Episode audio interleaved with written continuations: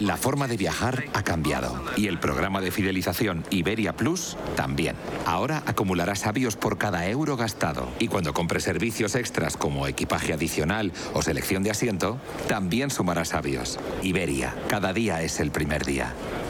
Ahora os quiero dar una buena noticia. Como sabéis, el gobierno ha creado una tarifa regulada de gas para comunidades de vecinos.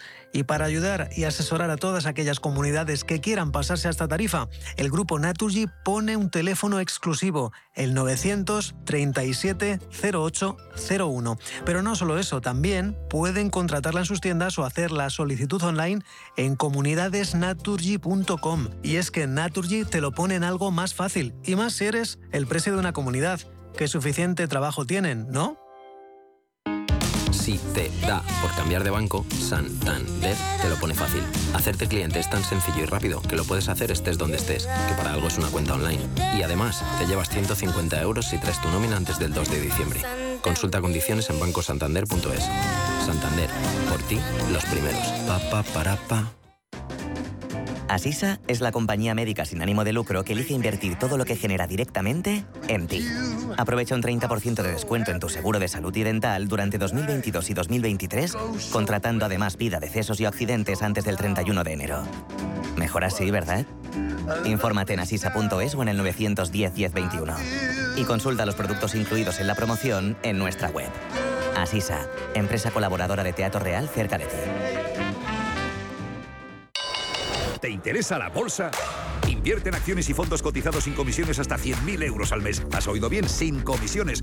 Más de 550.000 clientes ya confían en XTB. Abre tu cuenta totalmente online. Un broker, muchas posibilidades. xtb.com.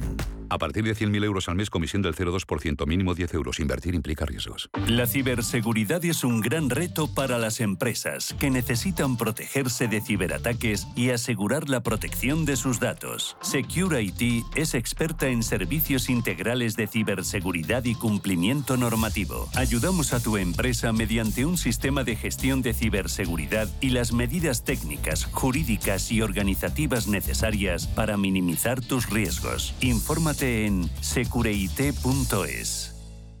Si caminas solo, irás más rápido. Si caminas acompañado, llegarás más lejos. Luna Sevilla es su asesor patrimonial de referencia. Prestando nuestros servicios como agentes de Caser Asesores Financieros, somos una empresa con amplia experiencia profesional y una clara apuesta por la formación de calidad, la información transparente y objetiva y por el asesoramiento financiero personalizado y continuado. Si desea más información, visite lunasevilla.es o llámenos al 91 762 3442.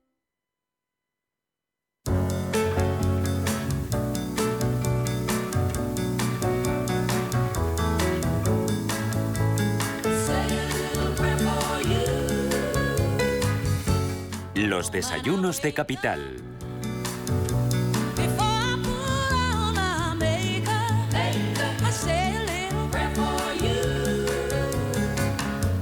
Once y nueve minutos de la mañana, Radio Intereconomía, segundo café de la mañana.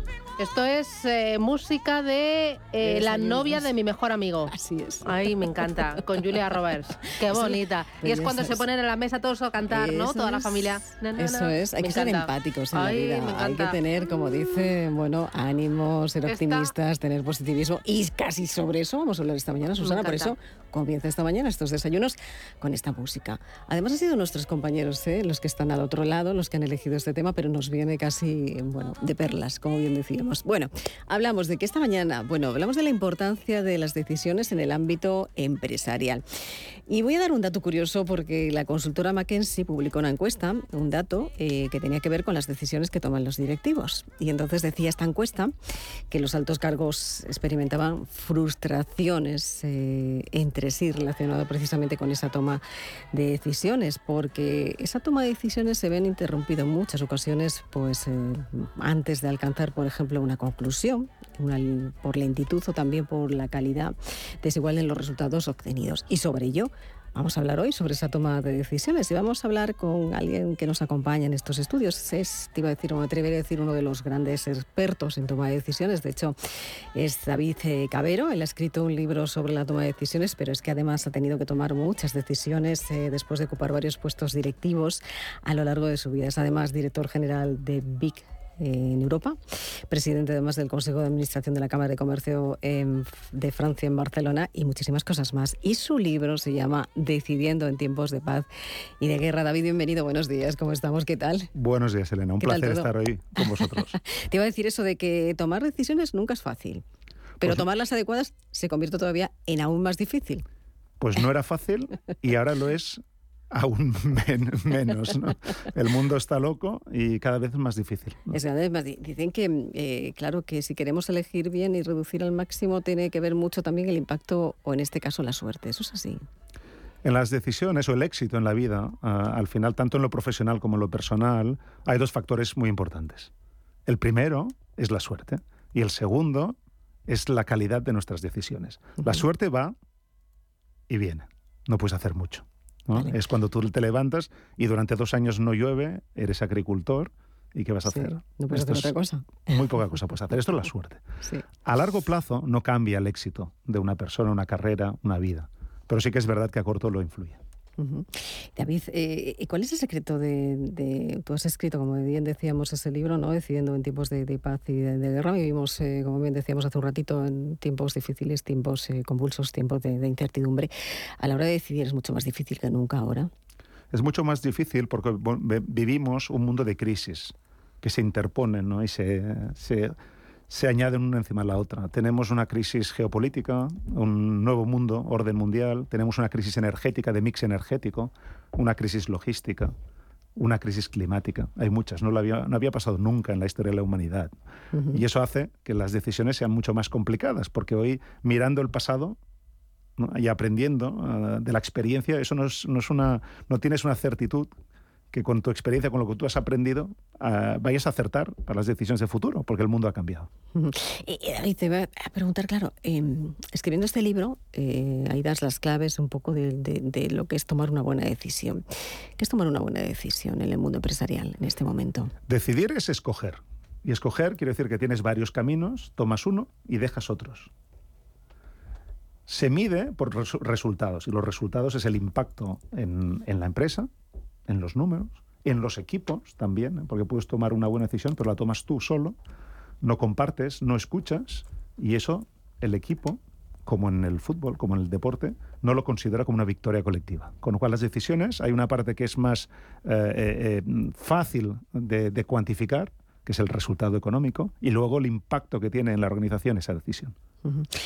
¿Cómo impacta económicamente hablando una buena decisión, de qué depende de una mala, porque también hablábamos de ese estudio, ¿no? Tenía unos datos que hablaban precisamente del estudio al que me hacía referencia al principio y eh, según otra de las encuestas también que habla precisamente de, compañías que están dentro de, esos ámbitos, ¿no? De grandes compañías, decían que se desperdician más de 500.000 eh, o 500.000 días de trabajo, ojo, cada año en, la, en la toma de decisiones, es decir, que el 61% reconoce que la mitad del tiempo se dedica tomarlas es ineficaz. Y es un tiempo que cuesta a las empresas, ojo, estamos hablando de más de 250 millones de euros al año en salarios. Y esto es muy importante tenerlo en cuenta.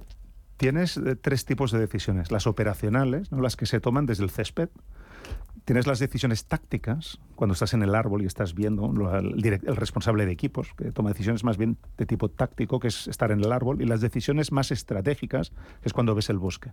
Cada uno tiene impactos diferentes. El problema es que los directivos, ¿qué hacemos o qué hacemos mal? Y es que estamos en todas. Estamos en lo estratégico, estamos en lo táctico y en lo operacional pasamos mucho tiempo y mucho, de, mucho tiempo para nuestros equipos en cada una de esas decisiones. Muchas de ellas las tenemos que haber dejado en el nivel correcto de la, de la organización Para mí una decisión se ha de tomar lo más abajo posible porque es la gente que, conoce, que conoce la empresa, conoce el mercado, conoce nuestros competidores, conoce nuestros consumidores. Pecamos de querer estar en todo. ¿Por qué? Porque el directivo no ha nacido director general, no ha nacido CEO, ha ido subiendo, con lo cual piensa que sabe y piensa que sabe tanto más que los empleados y esto lo que hace al final es ponerse en todo. Y por eso esa ineficiencia de tantas horas discutiendo eh, con personas que quizás no deberían estar ahí eh, tomando la decisión. Eh, claro, en esto hay también decisiones difíciles para los CEOs, ¿no? para los, los directivos en este caso. ¿Cuál es una de las decisiones más difíciles para, para los directivos? Los directivos primero de todo, el directivo eh, le importan las personas. ¿no? Una de las características del líder, el gran líder que siempre lo hace bien, es ese interés genuino por su gente. Por su gente, por los consumidores, por los, clientes. Las decisiones más difíciles son aquellas que impactan e impactan negativamente a tu equipo. Una reestructuración. Eso es una decisión muy difícil a tomar para un directivo. Y es una decisión que toma solo porque esto no se discute mucho con el equipo. ¿no? Es, es esos momentos de soledad donde hay que ver si la tomo qué pasa y si no la tomo también qué pasa, ¿no? ¿Qué significa para la empresa? Porque igual si no haces una reestructuración a tiempo, acabas cerrando la empresa. Entonces esas son las, para mí, después de 25 años liderando equipos y más de 50.000 horas, ¿no? Tomando decisiones, por lo he calculado. Te iba, a decir, es que tú llevas muchísimos años eh, liderando y, no sé si has tenido, tú entiendo que sí, momentos difíciles también a la hora de decidir, ¿no? Eh, ¿Qué pensaba David Cabello cuando te que tomar una decisión eh, importante y, qué pasaba por su, por su mente, por su cabeza? Sí, en la cabeza pasan dos cosas. Una parte lógica, y esa se controla. Estamos eh, enseñados, en las, universidades te, enseñan cómo tomar decisiones, la lógica, generar opciones, ¿no? diagnóstico, generar opciones, decidir. Pero lo más importante es la parte derecha perdón, del cerebro. La izquierda es la lógica, la derecha es la parte emocional. ¿Cómo sientes eso? ¿Qué, es, qué, estás, ¿Qué estás sintiendo? ¿Tienes miedo? ¿Tienes, ¿Estás excitado por la decisión? A veces es las inversiones que haces, nuevos lanzamientos, eh, eh, nuevos equipos que montas, nuevos países a los que atacas. Y eso depende de la decisión. el impacto más importante es ese impacto emocional en el directivo y eso eh, lo tienes siempre. Pero, es difícil controlar esa parte que dices tu lógica de esa parte emocional. ¿Cómo se controla todo eso? Yo pienso que la, la clave no está en controlarlo. Tú no puedes controlar tus emociones. Lo que hay que hacer es sentirlas. Has de ser consciente que en ese momento estás en un momento donde el miedo o la excitación te está llevando. ¿Por qué? Porque como con ella, con tus emociones, vas a decidir, si eres consciente, puedes, puedes limitar los sesgos que toda emoción conlleva en una toma de decisión. Seguramente que alguien que nos está oyendo tiene que tomar decisiones ahora mismo, muchas de ellas, ¿no? Cada día eh, tomamos, eh, lo decías tú en el libro, 35.000 decisiones, ¿no? Que son casi que ni nos damos cuenta, decidimos, pero para alguien que nos esté escuchando, que, que tenga que tomar una decisión importante también como, como directivo, ¿cuál es tu, lo importante, cuál es tu, tu receta, ¿no? Para, para aquella persona que tenga que acceder a una decisión y, no sepa en este momento qué hacer. En la última página del libro hay un decálogo, justamente por eso, ¿no? Porque te lees un libro y al cabo de, tres meses te has olvidado lo que has leído, entonces al menos mirando una página que en un minuto lo, te acuerdas. Pero si lo he de resumir, es el uso del equipo, triangular las ideas con el equipo, porque esto te evita muchas cosas te evita los sesgos personales y te da una visión diferente. Entonces, para mí hay muchas cosas que uno ha de hacer para decir bien, pero si hay que eh, reducirla a una sola, es usar bien el equipo, usar bien esa gente que tiene visiones diferentes, esa diversidad y esa, esa calidad y riqueza de poner muchas opciones, eh, porque el líder lo que hacemos muchas veces vamos a la nuestra, ¿no? a, nuestra opción preferida sin pensar en otra. Ah. ¿Cuál es, eh, yo creo que dejas eh, un mensaje, porque como decíamos, decidir es, es difícil, no es fácil, pero ¿en qué piensa David Caballero cuando tiene que decidir tomar una decisión importante? ¿En qué piensa? Yo pienso mucho en, el impacto a corto plazo y en el largo plazo, porque, porque el mundo nos lleva al cortoplacismo. Resultados trimestrales, eh, políticos, las próximas elecciones, cada uno lo suyo. Entonces lo que piensas principalmente todo te lleva esto, el año que viene me llevará más ventas, más beneficios, haré crecer el equipo, mejoraremos todos. Y es una trampa, porque es lo que dicen los, los ingleses, el, easy wrong, a veces, ¿no? Hacer las cosas fáciles, pero son las, las, las, no, las incorrectas cuando lo importante es el hard right. A veces hay decisiones difíciles, pero que son las buenas para el largo plazo. Y esa es la gran pregunta. ¿Qué estoy haciendo yo? ¿Cómo estoy impactando el largo plazo de mi empresa, de mi equipo? Pues haremos, haremos grandes preguntas para tener grandes respuestas como las que tienes tú, David. Eh, muchísimas gracias de verdad por acompañarnos en estos eh, desayunos, eh, porque decías tú, decíamos, comenzamos hablando de la empatía, del optimismo. Eso también es básico en la toma de decisiones. Eso se contagia además. Eso se contagia. Bueno, pues contagiamos a todos de esa empatía, de ese optimismo. Empezamos así. El miércoles estaba pensando, miércoles de optimismo y de empatía. Muchísimas gracias por acompañarnos. A vosotros. un placer.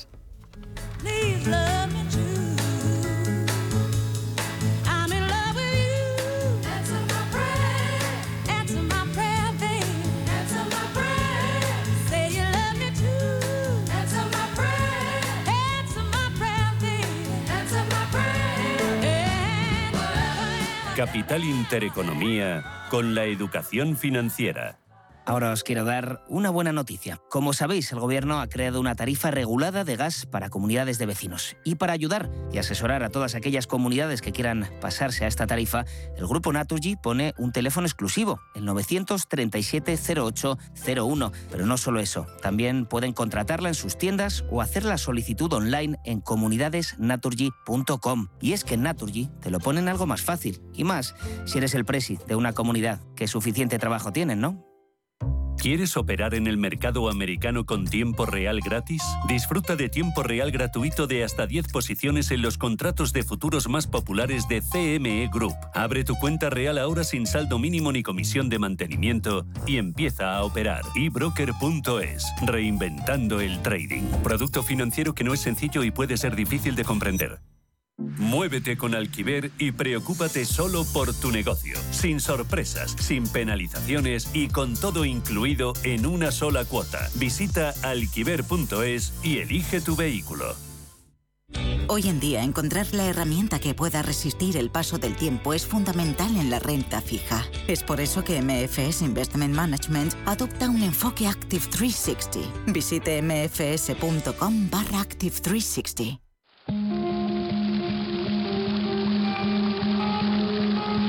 Fuente de la vida. Un viaje a través de los siglos y la historia de la humanidad. La fuente de la vida. De lunes a viernes, de 12 a 12 y media de la noche, aquí, en Radio Intereconomía.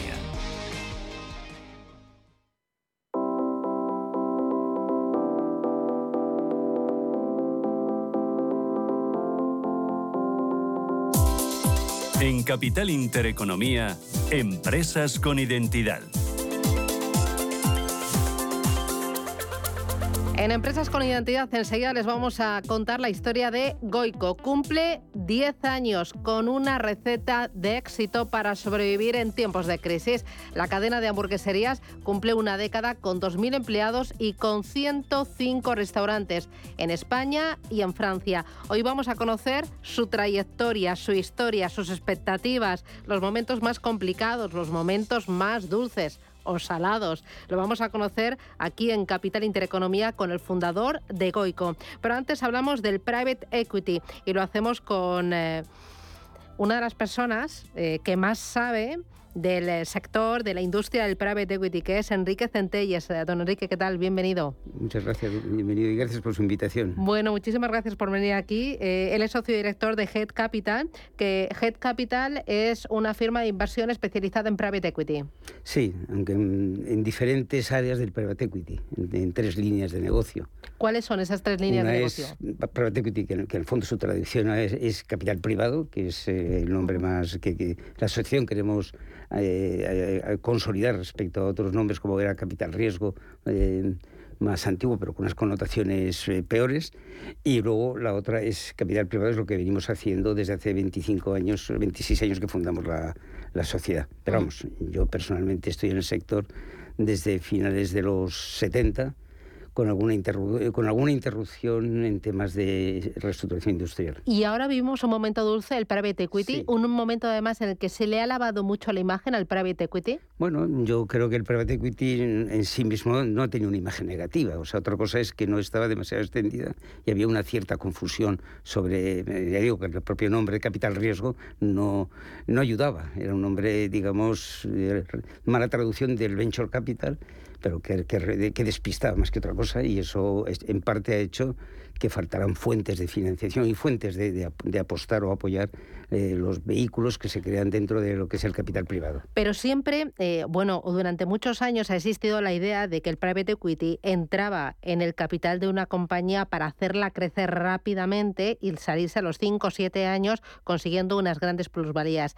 Y el private equity es un generador de empresas más grandes eh, con un mejor y mayor músculo financiero, es un generador de empleo, es un potenciador de la economía. Bueno, es una aportación de dinero inteligente a proyectos empresariales. O sea, no solamente es la aportación, no es un concepto tan hiperespeculativo como a veces se ha traducido, sino prácticamente aportación de valor. Aportación de valor que por una parte es de fondos propios o capital propio, que es muy necesario a la hora del desarrollo de una compañía. No solo de deuda vive, viven las compañías, por tanto la aportación de capital privado y poder aglutinar recursos para esos proyectos que pueden tardar en madurar en torno a los 5, 6, 7 años, en ese desarrollo de esa compañía, pues ese es un poco el segmento al que se apuesta de maduración de esas compañías. Aporta capital y aporta también experiencia, gestor, eh, gestión y profesionalización a la compañía donde entra.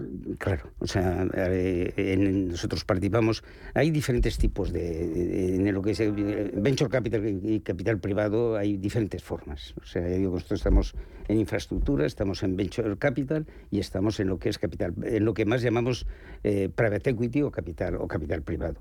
Entonces, bueno, en lo que es, si me ciño fundamentalmente a la parte de capital privado, es entrar en operaciones que ya tienen, en empresas que tienen una cierta trayectoria, un cierto desarrollo, que tienen un cierto nivel ya de, beneficios brutos recurrentes y apoyar esa, esa expansión que se pueda producir en el futuro y, eh, y para ello no solo hace falta deuda, hace falta fondos propios en la compañía.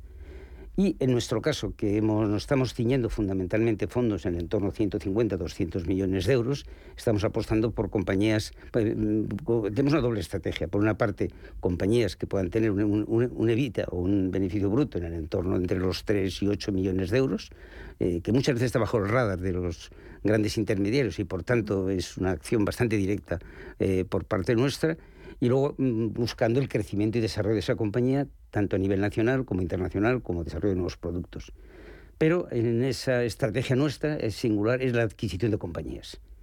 Eh, para hacer crecer, eh, de tal manera que el fondo quinto, que es el fondo que representa la estrategia actual de GED, hemos invertido en siete compañías, que podemos llamar plataformas, que a su vez han comprado 15 compañías con lo cual la integración de otras compañías hace que el salto pueda pasar a tener evitas en el entorno de los 12, 15, 20 millones de euros y eso pues crecer, crecer el valor de la compañía y como consecuencia de ese crecimiento de valor se produce el que pueda haber quien aporte más dinero que el que, aportamos nosotros. ¿Y en qué tipo de compañías están viendo ustedes valor? ¿En qué tipo de sectores? Muchos, eh, una, una, gran extensión de sectores. Un país, o sea, países eh, como España generalmente trabajas en, diversos sectores. O sea, si no, al final, eh, cuando analizas, se analizan muchas compañías y entras en un. Y, finalizas las operaciones en un número reducido de ellas, porque digamos, hay negociación de contratos, negociación de valor, de precio y, bueno, y, evaluación de, de, los proyectos. Por tanto, es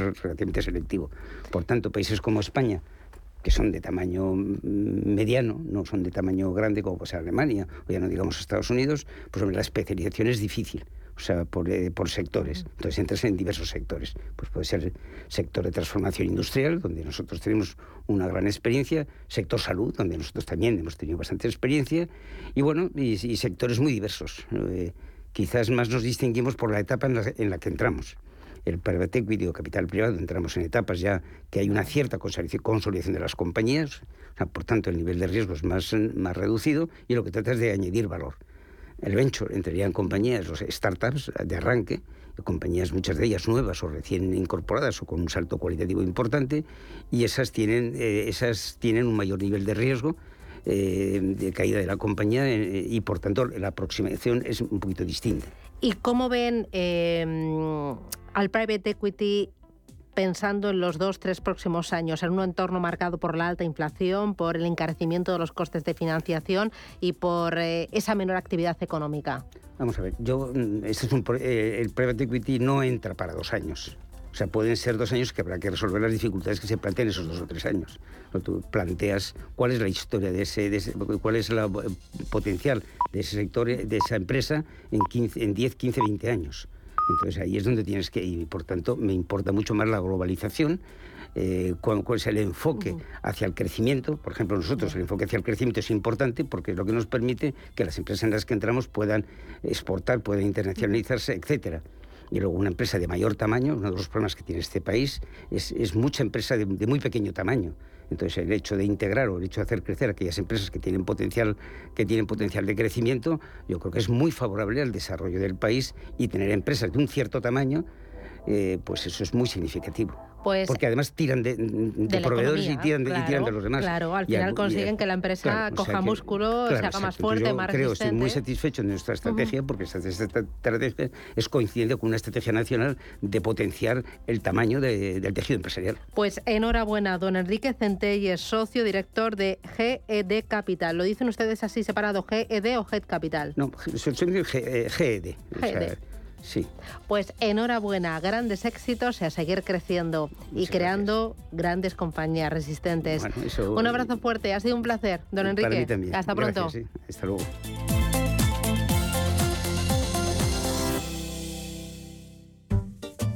Sí. Oye, Antonio. Hombre, Emilio. ¿Estás en casa? Sí. Me paso a verte. Tendrás jamón, ¿no? El jamón sí, de, de siempre, sí. Legado ibérico del pozo. Siempre sale bueno. Qué, maravilla. O sea, ¿cómo, apetece un bocata de, legado ibérico? Mejor que sean dos, ¿no? Que sean dos, sí.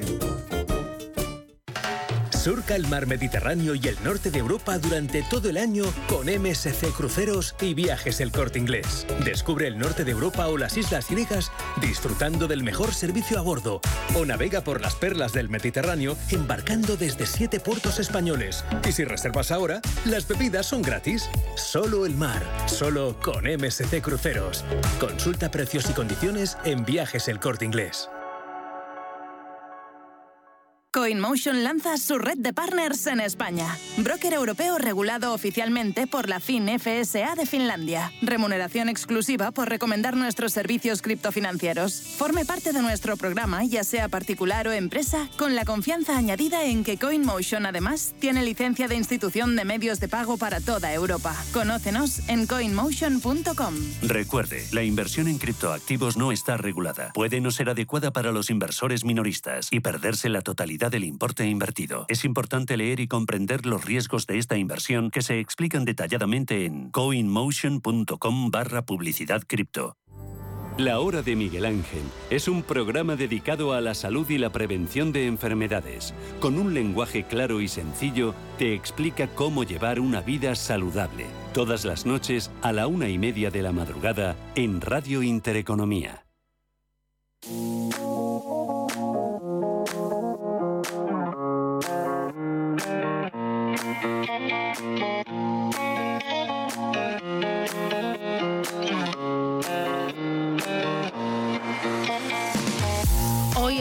Con Identidad la historia de una compañía que nace en plena crisis financiera en un mercado muy concentrado. Es Goico. En efecto, nace en 2013, cuando más está siendo castigada Europa, y entonces Andoni Goicoechea, con 25 años, llega a Madrid de médico interno residente, pero con 50.000 euros prestados por su padre, decide abrir un restaurante y ese concepto que desarrolla es el de la hamburguesa gourmet. Y con ese capital tan modesto, con clientes muy exigentes que subieron sin duda el nivel del negocio, en muy poco tiempo abre el segundo local. Y para esto hizo falta un poco menos de capital, 30.000 euros, pero al final podría ser, digamos, acabar siendo el centro de operaciones. Bueno, pues se consolida el negocio. En 2015 facturan 2 millones y medio de euros. Un año más tarde las ventas ya ascenderán a 8 millones. Y uno de los saltos más importantes, Susana, se da en el año 2018 con la entrada del fondo L. Caterton, que realiza una inversión de 120 millones de euros para acelerar aún más el crecimiento de Goico y con la vista puesta en el exterior. En 2020 iniciaron su internacionalización, han abierto su primer restaurante en París. Tienen casi 100 locales en España sin recurrir al modelo franquicia, sumando los del exterior, supera el centenar ¿Y cómo ha ido 2022? Bueno, pues Goico ha abierto 12 nuevas hamburgueserías, han iniciado una línea de food trucks. En el primer semestre han facturado algo más de 100 millones de euros, es un 30% más que en 2020 han batido sus ventas prepandemia.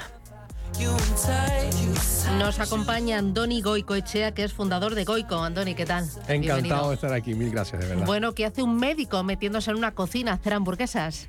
Bueno, yo creo que cualquier persona emprende y, eso es lo que pasaba, ¿no? Yo estaba en el hospital en La Paz haciendo geriatría. Un saludo a la gente de geriatría y al hospital, que bueno, son unos médicos maravillosos. No solamente unos médicos maravillosos, yo creo que una escuela y una casa espectacular. O sea, la- la- mi, mi experiencia por allí fue, bueno, lindísima. Eh, bueno, cualquier persona hace lo que quiera. O sea, la, cuestión es reinventarse todos los días, ¿no? Y yo creo que yo he vivido fuertemente eso desde salir de Venezuela y venirme a España. En Venezuela yo tenía un negocito de, de- de eventos, no hacía nada que ver con la medicina. Vine para acá, me volví otra vez como médico. Empecé otra vez en, vamos, a, hacer, a ponerme mi bata y tal. Y en el hospital, en un momento dado, por una oportunidad de un local aquí muy cerca, eh, pues quedó disponible y me quedé con el local y quería hacer algo, pero no tenía ni idea qué iba a hacer. Podía haber sido una tienda, como podía haber sido una pizzería, y al final terminé montando una hamburguesería que, era, que fue Goico. ¿Y por qué una hamburguesería? ¿Por qué decides, oye, eh, vamos Sí. a hacer hamburguesas de las ricas, de las buenas? Sí, la verdad es que había comido buenas hamburguesas en Madrid. Aquí estaba un sitio que se llamaba Mad Café, que era espectacular. Luego estaba otro muy bueno que era Alfredo Barbacoa y estaba New York Burger. O sea, había varias hamburguesas buenas en ese momento. Y bueno, estaba un poquito fanatizado con las hamburguesas, pero realmente no fue la razón. La razón fue que el local que conseguí, alrededor había un chino, había un japonés, había un italiano y no había ninguna hamburguesería. Y como a mí me da igual un poquito lo que montase, sino la- la- las ganas que tenía era de montar algo, pues lo que hacía falta era hamburguesas y montar hamburguesas. Pero tú no sabes nada ni de carne, ni de cómo vas a decorar el local, ni de qué tipo de gente necesitas en el local para hacer las hamburguesas, para recibir a la gente. No sabes nada. No, en ese momento, ahora soy un experto. no, mentira, todavía, yo creo que todavía no tengo ni idea. Pero en aquel momento no, no sabía, no sabía absolutamente nada. Y no solo eso, Susana, sino que no conocía a nadie. O sea, me acuerdo, el Instituto de Empresa nos hizo un caso de estudio y, eh, y me dicen, Andoni, y han, han hecho una inauguración formal. Yo, no, es que, que no tengo a quién invitar. O sea, es que no conozco a nadie. Tengo tres amigos, cuatro amigos, dos del hospital, pim pam, mi jefe del hospital, y no tengo más nadie que invitar. O sea, que inauguración fiesta nunca hicimos, sino que fue un poquito, bueno, con las manos, lo que teníamos, íbamos haciendo cosas, pero no teníamos mucha, mucha idea de cómo hacerlo al principio. Y pronto eh, montáis el, el segundo local también en Madrid. Entiendo que bajo ese criterio de decir, oye, pues, mm, ¿qué es lo que hay por qué es lo que no hay por la zona? Bueno, pues pongamos aquí la hamburguesería, pero sobre todo, la prueba de fuego fue el tercer local, porque ahí salís de Madrid, es una, salís de vuestra zona de confort, un mercado que no conocéis tanto. ¿Dónde es? ¿Y cómo es ese, ese reto, ese tercer local? Bueno, el, ter- el tercer local, eh, en ese momento nosotros franquiciamos dos locales, bueno, tres locales. Entonces, el, el tercer local propio, digamos, es- es más o menos cuando empezamos a salir de Madrid. Y el primer local que salimos, que fue en el año, si no me equivoco, en el 16, eh, o sea, tres años más tarde de haber abierto el primero, fue a Valencia. Y todo el mundo, ¿cuándo abren en Barcelona? ¿Cuándo abren en Barcelona? Barcelona, Barcelona. Y decíamos, bueno, habrá que abrir en Barcelona, porque todo el mundo nos lo pregunta. Y al final terminamos abriendo fue en Valencia, que fue una cosa bastante curiosa. O sea, yo creo que ninguna marca, o muy pocas quizás, cuando salen de Madrid, se van a una ciudad que no sea Barcelona. Y eso fue lo que nosotros hicimos. En Barcelona había una movida hamburguesera gigante, súper desarrollada.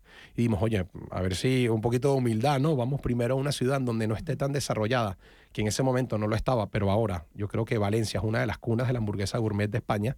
También es verdad que como fuimos temprano, empezamos a, a remover un poco el- las aguas en, ese, en, en esa, en esa ciudad. Y pues abrimos en Valencia. Era como un poco raro, oye, segunda ciudad Valencia, pero nos fue fenomenal. Y luego creo que abrimos Zaragoza y Alicante antes de Barcelona. Y ya cuando llegamos a Barcelona, llegamos, vamos, Pero cuando empiezas es con un capital inicial que te presta tu padre. Sí, sí. El primer local, que fue María de Molina, que es un local pequeñito, no es el local de, que tenemos abierto hoy. Que tenemos abierto hoy eh, queda al lado del primero. Pero el primero era pequeñito, era, un- bueno, un bareto, era lo que era al principio. Eso fueron 50 mil euros, que eran 60 mil dólares más o menos de la época.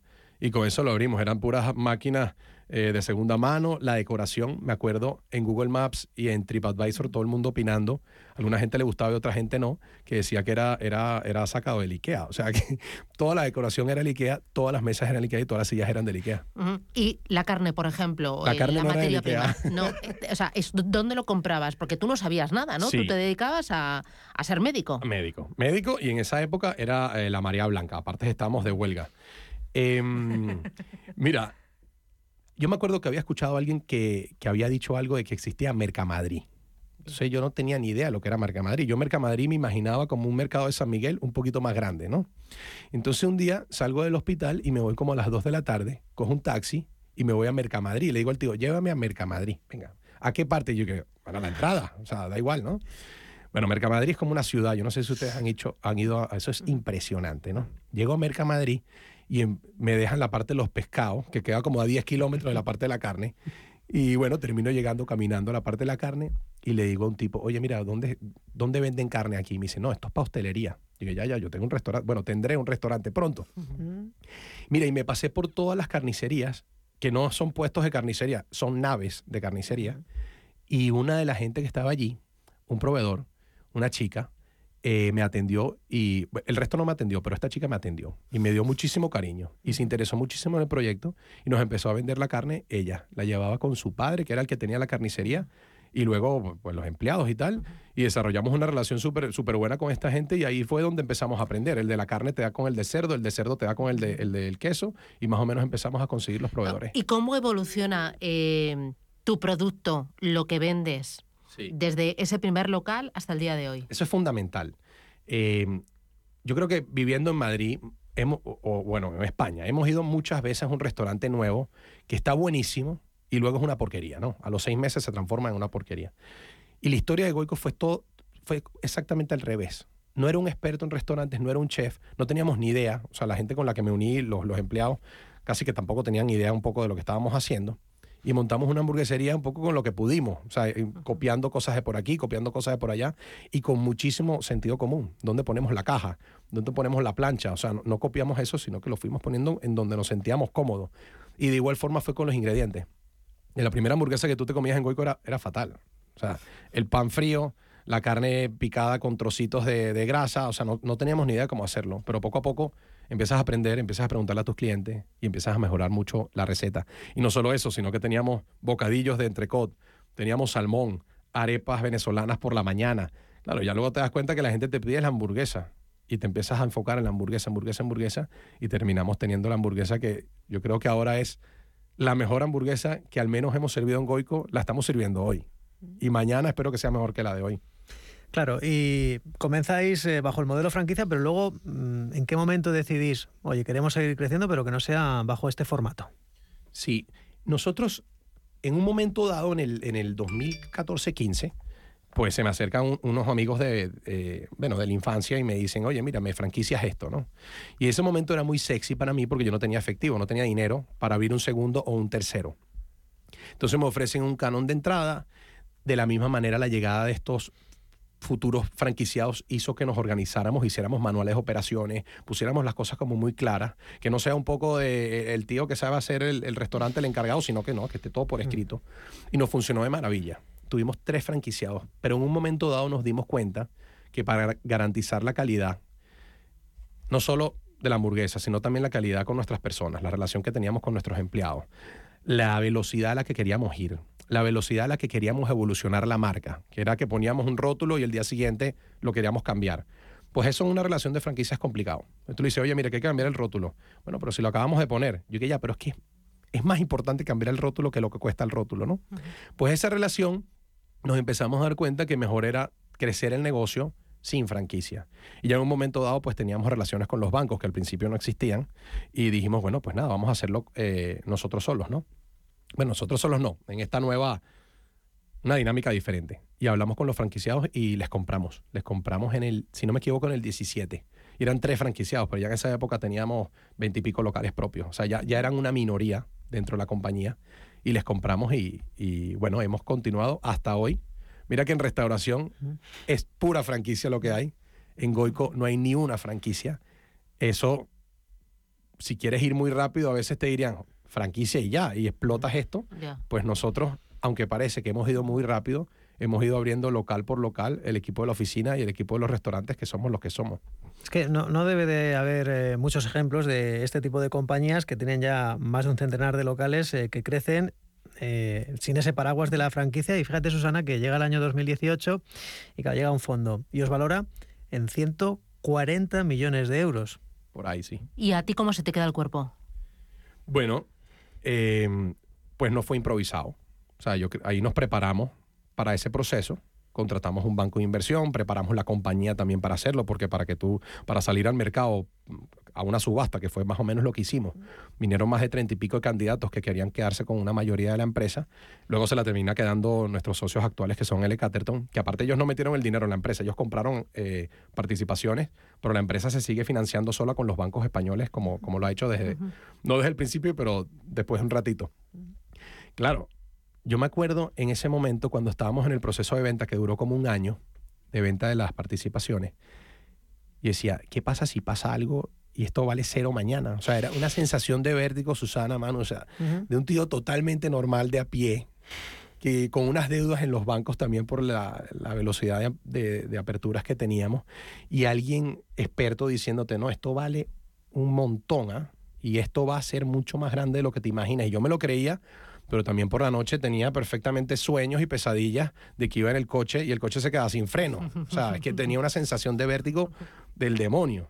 Y ya el momento en donde, mm, bueno, terminamos eh, cerrando el, el business con el, el- el negocio con, con L. Catterton, pues ya en ese momento sí te lo crees de verdad. Ya cuando, cuando lo ves de verdad, ya dices, bueno, venga, esto sí, sí es lo que me contaban. Esos eh, fondos que, que concursaron siempre buscaron participación mayoritaria, pero no hacerse con el 100%. Estos tienen el 80%, 20% entiendo, restante para eh, Goico o Andoni Goicoechea. Es decir, y no perjudica en nada tu toma de decisiones. No, el- el- la toma de decisiones en una compañía, cuando tú tienes mayoría, la tienes tú, ¿vale? Ahora bien, hay, hay- tú puedes llegar a acuerdos, ¿no? Hay, digamos que hay derechos económicos y hay derechos políticos. Libertad. Sí, hay cierta libertad. Y, pero claro, yo soy consciente que yo vendí la mayoría de la empresa. Y la vendí por, por, por las razones que yo tenía en aquel momento. Pues esto, esto se estaba haciendo muy grande. Yo creo que tampoco es, ni siquiera es saludable que alguien tenga algo, algo tan grande y aparte que se haya hecho de una manera tan rápido. Yo, no- yo sinceramente hay cosas en las que yo no me siento preparado para, para liderar. Porque además tú al principio lo hacías absolutamente todo, ¿no? Estabas Claro en que- todas las salsas. Es que al principio éramos tres. El cocinero, el camarero y yo. O sea, es lo que había. Pero te ocupabas de los carteles, de las redes De sociales todo. y de la carne. Bueno, las redes sociales me ayudó mi hermana que estaba, al principio estaba aquí en España, luego estuvo una parte en Venezuela y me ayudaba allí. Luego tenía a mi mejor amigo Carlos Delgado, que también me ayudaba un poquito con otras cosas. Al final te ibas apañando, pero casi que pidiendo favores, vamos. no, obviamente nadie tenía sueldo para hacer eso. Y claro, eh, entiendo que con este respaldo, que insisto, valora la compañía en unos 140 millones, se queda con el 80%, lo que hemos dicho antes, en torno a 120 millones. Entiendo que con un plan eh, bastante claro que es eh, la expansión internacional.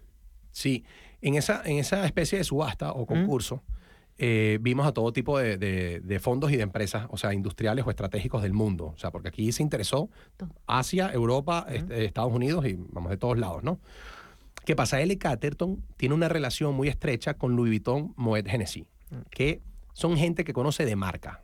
No son gente de restaurantes, no son gente de multiplicar una churrería por multiplicar. No son gente que entiende la marca y entiende la magia de este tipo de empresas que está llena de magia, porque si no, nada de esto hubiese sido posible. Entonces, eso nos encantó. Aparte de que valoraron la empresa de una, de- a, nos- a nuestro parecer bastante justa, pues nos, nos encantó unirnos con ellos y de verdad que el viaje ha sido, el viaje ha sido bonito, a pesar de haber pasado cosas como el COVID, que, bueno, como sabes, para los restaurantes y para todo el mundo fue horrible, pero para los restaurantes y los hoteles fue especialmente espantoso. Y con esta gente yo creo que hemos navegado y surfeado cada problema y cada ola que se nos venga por enfrente y la hemos pasado bastante bien. Claro, ahora habéis abierto en París, pero la idea es seguir creciendo internacionalmente. Sí, sí. el- la, idea, la idea original es multiplicar Goico y transformarla en una marca mundial. ¿no? Eso es una cosa que hay que hacer por paso. No es que mañana salimos, o sea, cualquier empresa que tenga una presencia local en España y mañana quiere salir a todo el mundo, o le puede ir muy bien o puede morir directamente, ¿no? Entonces yo creo que nosotros nos los hemos tomado con suficiente calma, considerando además que pasamos por el COVID. Entonces, bueno, hemos ido a Francia, tenemos eh, tres, cuatro locales en, Francia que están yendo bastante bien. Tenemos ganas de salir fuera. Y esa salida fuera, aparte, es interesante porque no todos hay que hacerlo igual. O sea, lejano oriente, pues quizás vayamos de, un- de alguna manera diferente que el resto de Europa o, o Latinoamérica, vayamos una, con una fórmula diferente a la que hagamos aquí localmente en Europa. Pero el plan es transformarnos en una marca mundial, una marca que nace aquí en España y, y al final te la consigas en cualquier parte al que vayas. Y desde el desconocimiento, Andoni yo, eh, supongo que Italia, Francia, Alemania, estos países eh, europeos, yo entiendo que es un mercado más maduro para este tipo de, de productos, de hamburguesas gourmet. No sé si el plan ¿Es esos países de, como se suele decir, de nuestro entorno o, o ir más hacia Latinoamérica? A mí Latinoamérica me fascina, pero Europa, Europa pues también. Y Europa es más natural salir de España a Europa para una hamburguesería que salir de España a Latinoamérica con toda la situación inestable que hay en Latinoamérica en este momento. Entonces, no descartamos Latinoamérica en ningún momento, pero ahora mismo el, el plan es mucho más hacia Europa que, que, que Latinoamérica, sí. Y bueno, y tú dices que son países que, son, que están más maduros, pero que sepas que la empresa de hamburguesas gourmet más grande de Europa es española, que es Goico. No está ni en Italia ni en Alemania y eso nos llena de orgullo y es un poco la razón de la última campaña publicitaria que tenemos. Oye, la publicidad, ¿cuánto ha sido importante y cuánto han sido las redes sociales y la colaboración de todos los clientes en esa aportación de gustos, de recomendaciones, de, de comentarios? Eh, yo creo que el foco de la empresa ha sido una obsesión absoluta en lo que piensan los clientes, porque nacimos justo cuando nació Instagram y cuando nació Facebook. O sea, eh, no era lo de antes de que te recomiendo el restaurante y a ver si sale bien la cosa o no. No, es que tú te metías en internet y ya sabías lo que estaban opinando todos los clientes que estaban yendo a Goico ese día, ¿no? Entonces, claro, eso fue un cambio del panorama de la hostelería mundial y eso sucedió justo cuando nosotros empezamos. Entonces, para nosotros estuvo bien, porque estábamos muy dedicados y muy pendientes, no solo de publicar cosas, sino de comunicarnos con todo el que hablaba con nosotros en redes sociales. Y no, y no, me, me- me encanta porque me acuerdo que al principio la gente pensaba que en las redes sociales las empresas tenían que responder como empresas. Y Goico respondía como personas.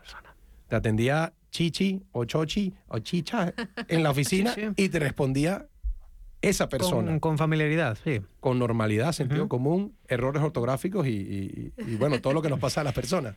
Y eso, y eso, y eso a la gente le gustó muchísimo. Que eso, eso yo creo que no solamente lo vivías en las redes sociales, sino que lo vivías en el servicio de Goico, en el ambiente de Goico, pues gente, gente que la estaba pasando bien, era la gente que te estaba atendiendo. Y no solamente la pasaban bien, sino que les fascinaban las hamburguesas también. O sea, los camareros de Goico y las camareras de Goico les fascina el producto.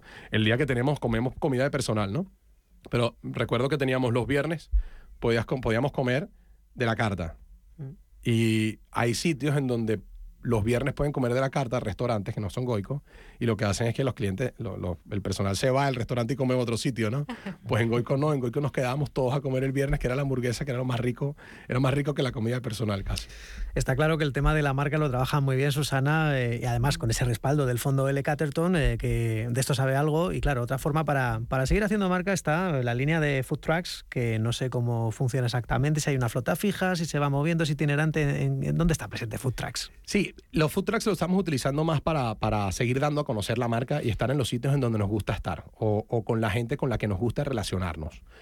Es una línea de negocio, pero es una línea de negocio que la tenemos más para divertirnos y para estar en- los sitios en donde queremos estar. O sea, esa yo creo que es la verdad. Ajá. Bueno, pues Susana, es que yo creo que ya que estamos casi casi llegando a la recta final. Aquí siempre hacemos un último bloque de preguntas. Ya te anticipo que te vamos a pedir una empresa que nos, en fin, una empresa que, que te guste o que creas que deberíamos de, de contar la historia. Te dejo que la, que la pienses. Antes de nada, bueno, tú esto lo tenías en las venas. O sea, estudiabas para medicina o incluso antes ya nos has dicho que tenías una empresa organizadora de eventos. Llegas a España y seguramente esto te ronda siempre la cabeza. ¿Cuál sería el consejo, eh, la máxima que debería tener un, un emprendedor si quiere ejercer como tal? Sí, bueno, yo creo que el emprendimiento no es una cuestión empresarial, no es tampoco una cuestión de, de- ONGs. El emprendimiento es simplemente una manera de ver la vida, de intentar despertarte hoy, no mañana, despertarte hoy pensando un poquito diferente al día anterior y no solamente pensando, sino actuando un pelín diferente. Si tú quieres conseguir cosas diferentes, tienes que hacer las cosas de una manera diferente. Entonces, yo disfruto cada día cambiando la manera en la que me relaciono con mi mujer, con mis niños, con mi casa, con mi familia, con la empresa, con todo. Invito a la gente, la gente que dis- piensa que quiere emprender en algo, pues que comience con cosas pequeñitas. Mira, cepíllate los dientes con la mano izquierda, o sea, queda exactamente igual, pero empieza, empieza a calar en la cabeza y empiezas a cogerle el gusto a hacer las cosas diferentes y empezar a, a disfrutar de resultados distintos. ¿Se podría favorecer en España más el emprendimiento? ¿Lo has tenido complicado? Mira, eh, yo diría que al principio lo tuvimos bastante complicado. Aquí, aquí había una, una campaña que abres una empresa en 24 horas, Fui a la Cámara de Comercio, le pregunté a la chica, oye, ¿cómo es esto de las empresas 24 horas? Me dijo, eso es mentira completo. O sea, eso no existe. es imposible. Tienes que abrir una cuenta con 3 mil euros. Eso tarda dos días, te dan un papel, luego tienes que ir a un notario. Mínimo dos semanas. Entonces, yo creo que hay mucha gente que dice que está favoreciendo el emprendimiento, mucha gente lo quiere favorecer, pero luego hay pocas cosas que se están haciendo, aunque se están haciendo varias. Por ejemplo, hay una fundación que se llama Endeavor. Endeavor España eh, forma parte de Endeavor Global. Eso es una fundación que lleva ya bastantes años y nació en Argentina de la mano de una americana. Esa gente, yo formo parte de la organización, esa gente hace una labor espectacular para fomentar el emprendimiento, pero no solamente el emprendimiento normal, sino el emprendimiento de alto impacto. Y alto impacto significa no alguien que quiera hacer una ferretería, sino alguien que quiere montar la red de ferreterías más grande del mundo. Porque mientras más sueñes en grande, más grandes consigas hacer las cosas. Alguien también diría que más grandes son los fracasos, pero, pero bueno, también se aprende o más grandes son los aprendimientos. Entonces, Endeavor, que tiene presencia en España, pues ahorita que me preguntaste lo de qué empresa deberían, eh, podrían entrevistar, a mí me encantaría que entrevistasen a Antonio, que es el director general de Endeavor en España, que Endeavor es la organización que agrupa a los emprendedores de más impacto de toda España y del mundo. Y las historias que Antonio conoce no las conoce nadie. Pues ya tenemos ahí tarea. Pues ahí tenemos tarea para... Pues Andoni Goicoechea, un placer conocer tu historia, la pasión que le pones, las ganas, lo del emprender todos los días me parece que es una máxima que deberíamos de tener absolutamente todos, aunque no queramos montar un negocio o iniciar una empresa, pero hay que tener ese espíritu de crear, de crecer y bueno, me parece fantástico el número de locales, el empleo que estás dando y sobre todo lo ricas que están las hamburguesas, ¿eh?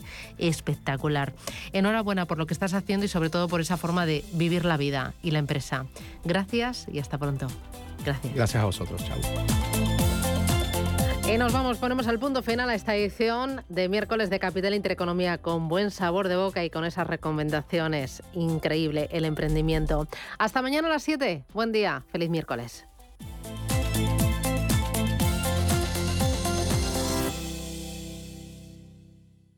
Sostenibilidad, tecnología, sector inmobiliario, materias primas y formas de inversión alternativas se dan cita en La Hora del Inversor, un programa en el que nuestros oyentes aprenderán dónde invertir su tiempo y su dinero escuchando a los mejores expertos. De lunes a jueves, de 7 a 8 de la tarde en Radio Intereconomía, La Hora del Inversor, con Alma Navarro. ¿Qué tipo de piel tienes? ¿Te la cuidas? ¿Te proteges del sol? ¿Se te cae el pelo o se te hinchan las piernas? ¿Qué perfume puedes regalar? Deja de buscar en internet respuestas confusas porque ahora en Belleza Capital estarás enterado de todo esto y mucho más. Los sábados de 11 a 12 de la mañana en Radio Intereconomía con Katia Rocha.